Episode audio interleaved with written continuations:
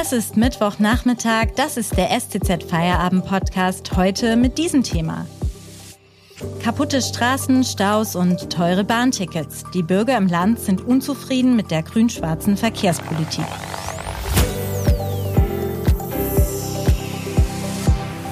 Am Mikrofon ist Eva Maria Manz. Hallo. Die Baden-Württemberger kritisieren die Verkehrspolitik der Landesregierung scharf. Das hat eine Befragung des Allensbach-Institutes im Auftrag der Tageszeitungen in Baden-Württemberg ergeben. Doch wo genau hakt es? Darüber spreche ich heute mit Christoph Link, Politikredakteur der Stuttgarter Zeitung. Hallo Christoph. Hallo. Christoph, die meisten Befragten im Land haben angegeben, dass sie in absehbarer Zeit nicht bereit sind, vom Auto auf die öffentlichen Verkehrsmittel umzusteigen. Woran liegt das? Was kritisieren die Befragten? Also es war schon erstaunlich und überraschend in dieser Umfrage, wie stark doch die Autokonzentriertheit der Bürger ist. Die Leute halten am Auto fest. Äh, 68 Prozent, die ähm, täglich oder mehrfach das Auto benutzen, sagen, nö, für sie kommt ein Umstieg auf ÖPNV, also Bus und Bahn, kommt überhaupt nicht in Frage.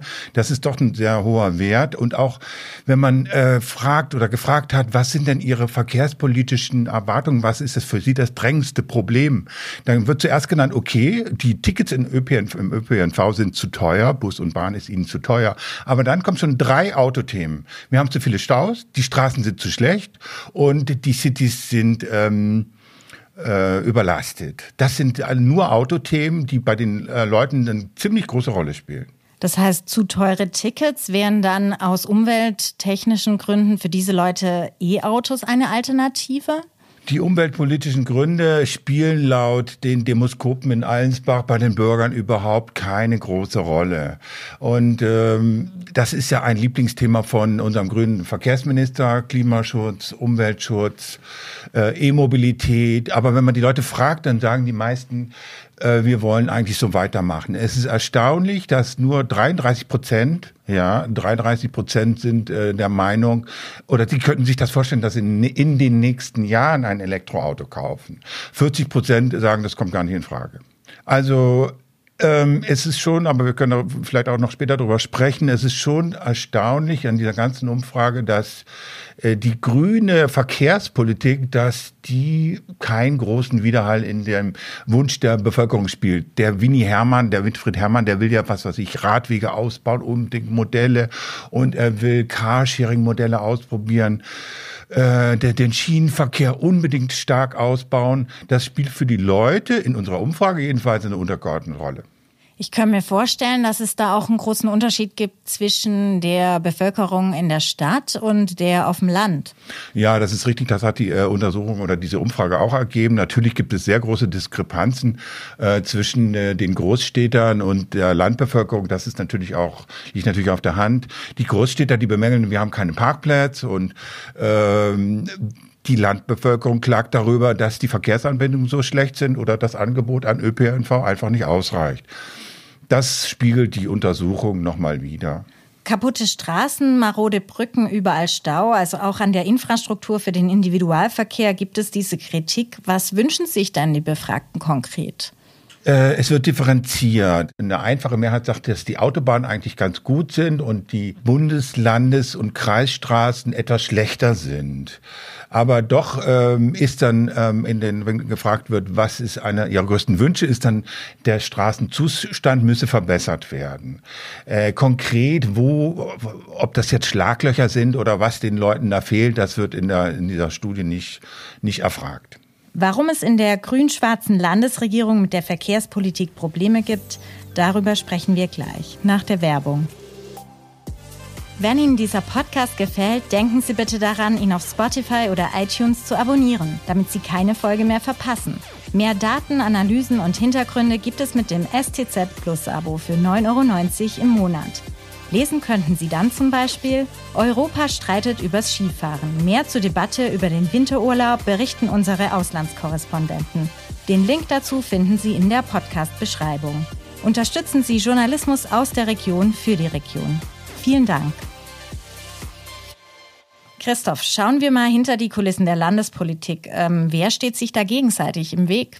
Ja gut, es ist ja bekannt, seit ähm, die Landesregierung mit Grün als Ministerpräsident vor neun Jahren angefangen hat, war eigentlich immer der Streit Winfried Herrmann, der alte S21-Gegner gegen die CDU. Ähm, die CDU hat ihn auch am Anfang als Autofresser sozusagen dargestellt. Er versucht sich von dem Image zu befreien, was aber nicht so richtig gelingt. Er hat ja mal gesagt ganz am Anfang, wir bauen keine neuen Straßen mehr und ist dann davon abgerückt ein bisschen. Heute sagt er immer noch, Straßenerhalt ist das Wichtigste. Es gibt ja Verkehrsprojekte Nordostring, Stuttgart, Nordostumfahrung Stuttgart. Da ist die CDU dafür und ähm, Winnie Herrmann ist absolut dagegen. Ne? Das sind so, äh, so, so Knackpunkte hinter den Kulissen. Er fährt ja Dienstfahrrad hoch und runter und äh, macht äh, viel äh, für die Schiene, setzt er sich ein. Da hat er einen Lokfahr äh, Lokmotiven, äh, Lokführerpool gebildet, nur um der Bahn aus Patsche zu helfen. Er macht das, wie gesagt, schon mit Carsharing und will diese Radschnellwegenetze. Aber wie gesagt, die CDU ist davon nicht so richtig begeistert und würde, ich würde würde auch sagen, man bremst ihn mal ein bisschen aus. Und wie du ja vorhin betont hast, ähm, geht das auch so ein bisschen an der Realität der Bürger vorbei. Wie schätzt du es denn ein? Warum sind die so unzufrieden? Ja gut, die Bürger, es ist schlecht ins Gehirn der Bürger zu gucken, was die eigentlich jetzt wollen. Ich meine, wenn man Straßen bauen will, ja, meistens ist es ja so, äh, dass dann auch die Anwohner äh, dagegen äh, Einsprüche erheben und, und dass das Wegeschrei groß ist, eigentlich bei jedem Verkehrsprojekt. Die Bürger, die Mehrheit will Straßen, will schnell vorankommen, aber ähm, Verkehrsprojekte durchzuziehen, neue Verkehrsprojekte, das zeigt sich ja in der ganzen Republik, ist verdammt, verdammt schwer. Wir leben ja im Land der Autobauer und des Verbrennermotors. Liegt es etwa auch an den widerstreitenden Interessen, dass der Weg in die Zukunft gerade hier so schleppend vorangeht? Ich meine, man könnte ja auch meinen, das Gegenteil wäre möglich, nämlich dass man hier mit gutem Beispiel vorangeht. Ja gut, das versucht ja dieser Hermann, äh, dieser Winfried Hermann, der versucht ja so ein bisschen Role Model zu sein, der versucht ja Maßstäbe zu setzen. Es gibt natürlich Zwänge natürlich auch. Ne? Wir sind ein Flächenland, wir haben viele Pendler, wir haben sind ein Auto, äh, Autoland, wir haben Industrien, du, man, wir haben wir sind ein Transitland, Baden-Württemberg, es ist ja nicht irgendwie äh, an einem Rand wie MacPom oder so. Und wir haben ein sehr, sehr hohes Verkehrsaufkommen. Ne? Und da jetzt ähm, das zu verlagern, auch Güterverkehr von der Schiene, das kann man sowieso nicht landesweit machen, das muss man bundesweit machen. Das zu verlagern ist natürlich ein schwieriger Prozess. Nur ein Beispiel, alle sagen, ja, Güter auf die Schiene, wir haben zu viele Lastwagen auf der ähm, auf den Autobahnen, das ist ja auch äh, objektiv so, die, äh, die, die äh, rechte Spur ist ja immer voll mit Autobahnen. Dann sagen alle, ja, wir müssen den Güterverkehr, müssen wir auf die Schiene bringen. Jetzt habe ich den vom Kollegen erfahren, der war im Rheintal und hat gesagt, es sei unmöglich, dieser Schienen, diese äh, Rhein-Schienenstrecke nachts die Güterzüge, das, das würde man gar nicht aushalten. Also auch beim, beim äh, bei, das sind so Widersprüche, mit denen so ein Land natürlich umgehen muss. Und äh, da sind auch die Mittel eines Landespolitikers relativ bescheiden, würde ich sagen.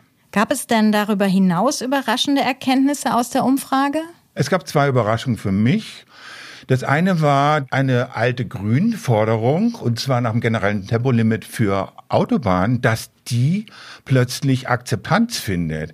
Die Zahl der, derjenigen, die äh, strikt gegen ein Tempolimit sind auf Autobahnen, ist gesunken, ich glaube, auf äh, so um die 30, 34 Prozent. Wir hatten früher immer starke Ablehnungen äh, von Tempolimits auf Autobahnen. Interessant war auch, dass es auch Vorschläge gab oder da eine Mehrheit der Befragten sagt, okay, wenn Tempolimit, dann 130. Die andere Überraschung hat äh, Stuttgart 21 betroffen. Wir hatten ja vor neun Jahren haben wir die Volksabstimmung gehabt und da waren 59 Prozent der Bürger dafür, die wollen dieses Projekt, Neubau des ähm, Stuttgarter Hauptbahnhofs und die äh, Neubaustrecke nach Ulm, wir wollen das haben. Heute, laut dieser Umfrage, sind, ähm, ist doch eine überwiegende Mehrheit gegen das Projekt. Äh, ich muss, ich glaube, nur jeder Vierte findet das heute noch gut. Also eine Zustimmung von 40, äh, von 25 Prozent, das ist relativ wenig. Und ähm, Natürlich kann man auch die Hintergründe erfragen. Es ist ein Projekt im Bau, man sieht die Fortschritte noch nicht. Und äh, das kann sich natürlich vielleicht, wenn das äh, Projekt mal äh, eröffnet ist, kann sich das, kann sich diese Einstellung vielleicht auch wieder wandeln. Vielen Dank an Christoph Link, Politikredakteur der Stuttgarter Zeitung. Das war der STZ Feierabend am Mittwoch. Machen Sie es gut. Ich wünsche Ihnen noch einen schönen Abend.